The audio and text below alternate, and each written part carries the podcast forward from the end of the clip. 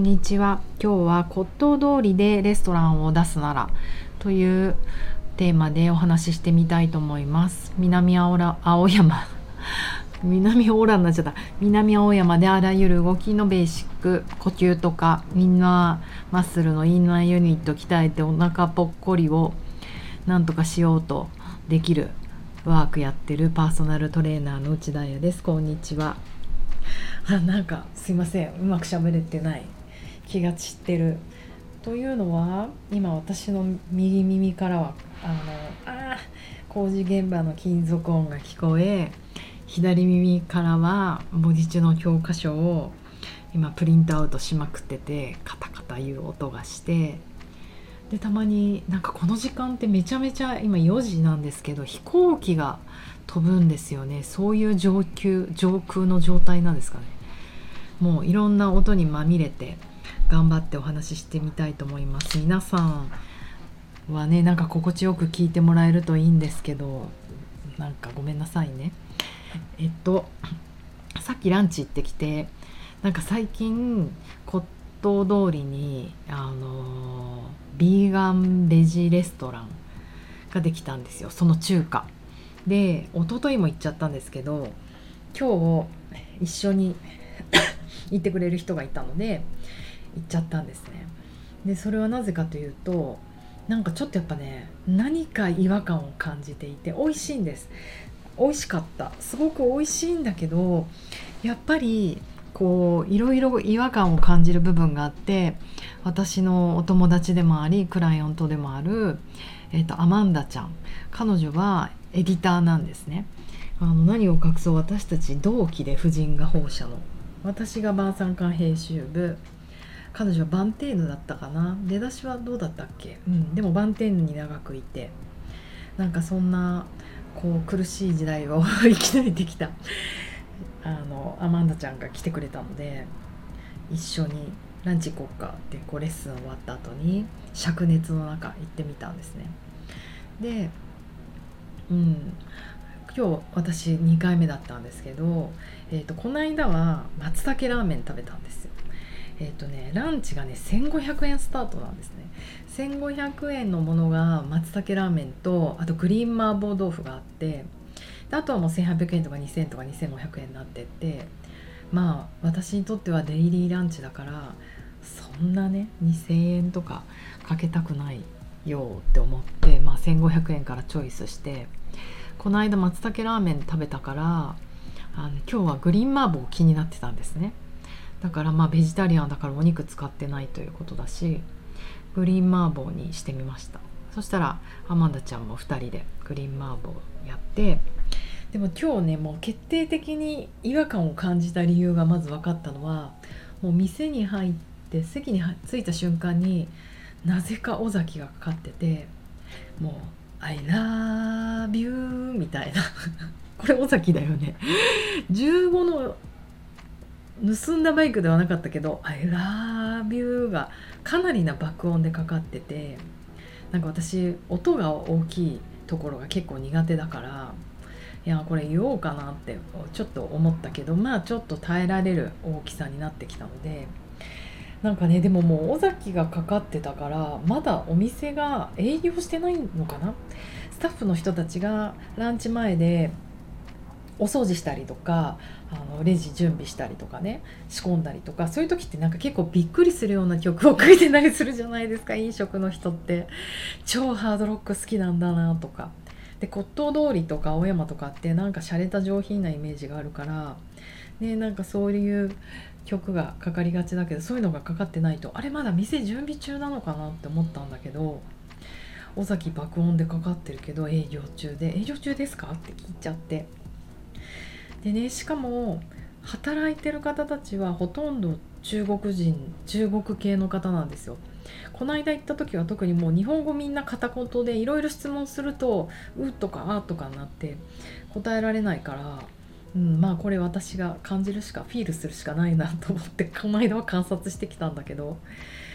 うん、だからみんなやっぱねあれですよね。尾崎だって分かってないよねきっと。日本においてどんなソングなのかとこれを。で次に尾崎の後にかかった曲がもうねほんとそういう時代の懐かしソングでも「愛が全てさ」みたいな「今こそ誓うよ」ってあったよね。何これ。そういうもうねタイムタイムマシンに乗ったかのような昭和夏メロがかかっててずっと爆音で。でうーんってなってて。でお店は6月にオープンしたばっかりなので内装とかはねすごいあの、まあ、新しいって感じで綺麗なんですよ。でも席数とかもそんなにないしなんだろう。お店もね思いっきり中国名だしなんかやっぱり異国に来た感じチェンマイにあるなんかチャイニーズフュージョンレストランに来たみたいな感じだけどやっぱり内容としてはベジ中華だしあと値段もランチで1500円スタートってことは夜になるともう5000円7500円1万2500円とかのコースで うるさい観察が、えーと、スパークリングワインも1万円スタートとかだったからそこそこでしょ？うん。それでこうしほちゃんとこそなんか尾崎かかっててごめんねとか言ったりしていや違うんです。尾崎は日本を誇るスーパースターだと思うし私もカセットテープで聞いてた。15の夜とか。泣きながら中学生の時に。なんかだけどやっぱりこの青山の骨董通りで2022年ランチを食べながら聴く曲じゃない。そしてフォルテッシモってつながりあフォルテッシモださっきの「ああ日が滑ってさ」とか。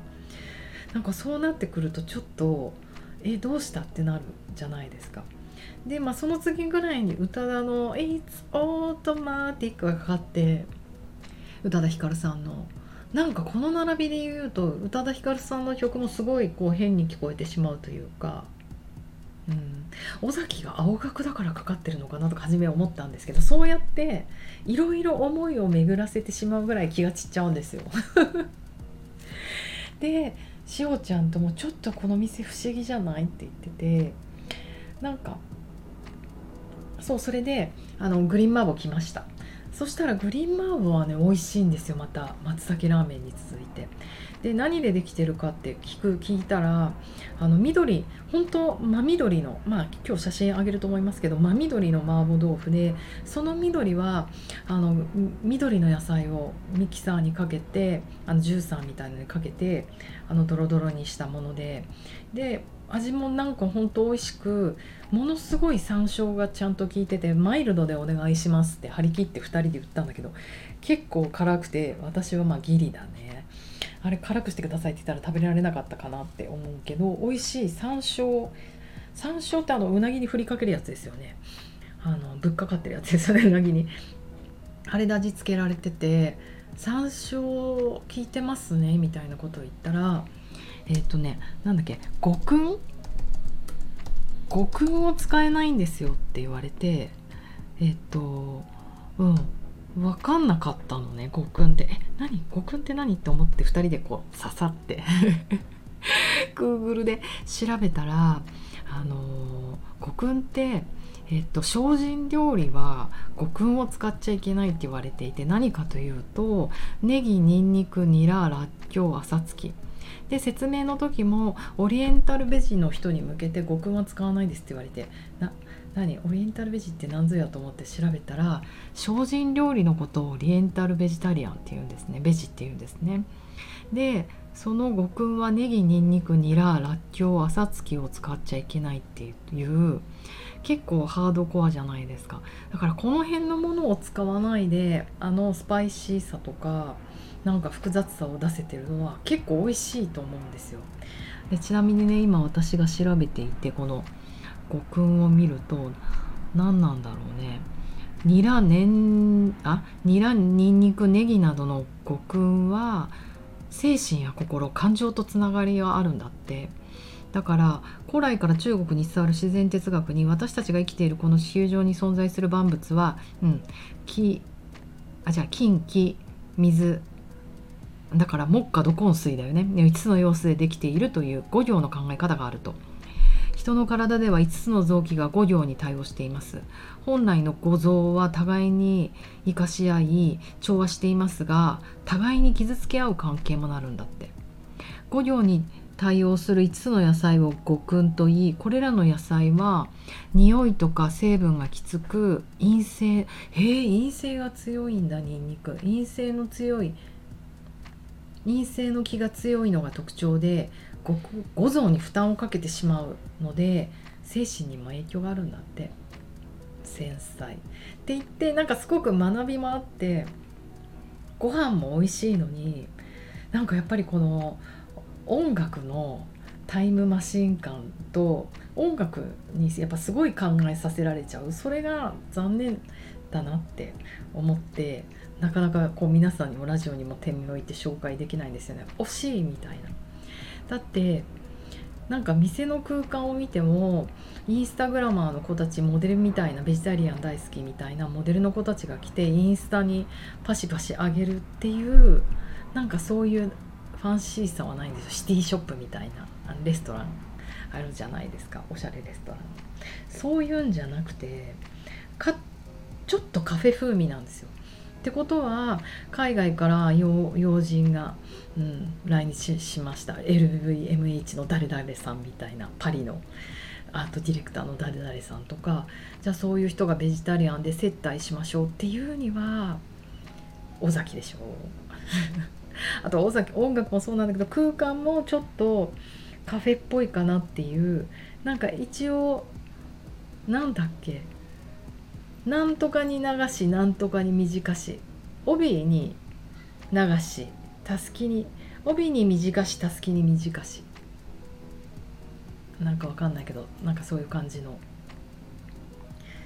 なんか惜しいんですよね。そんなこと言われたくない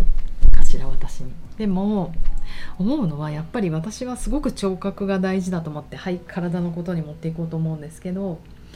やっぱり社会的影響を受けやすい順で言うとね五感で。私たちはもう視覚と視覚に80%以上とらわれてる。次聴覚。視覚と聴覚合わせて85%ぐらいいっちゃう。でその残りも嗅覚触覚味覚。味覚なんてもう一番低いパーセンテージなんですよね。本能に近い。から味覚をいくら味覚で頑張ってもその社会的影響を受けやすい視覚とあと聴覚がなんか不思議だったり人に不安を与えるものだとレストランとして非常に惜しいと思う そしてこの骨董通りとか南青山って特になんかそのインスタ映えとかおしゃれとかそうファッションとかその視覚と聴覚に訴える街じゃないですか。うん、だからなんかその辺もトータルで考えていくとなんかねうん分かんない。わか、うん、あの状態でやっぱ尾崎とかな流れてくると私はいろいろ考え事をしてしまうしなんかタイムマシーンのどっかに連れてかれた気持ちになるしあんまりびっくりして味が味わえない。と思ったので今日の結論は聴覚大事です。やっぱり耳に聞こえてくれる音楽って私たちの、えーと、横隔膜より上顔とかね。耳が心地よい曲が聞こえてくると私たちのつながりの神経腹側瞑想神経がオンになるんですよね。だから耳不安だと目不安だとその腹側瞑想神経がなんかなかなか働かないので、うん、そういう意味も踏まえていい音楽をレストランでは流してもらいたいないい選曲してもらいたいなって思いました。はあ、なんか興奮して喋っちゃった。五徳を食べてないのにおかしい。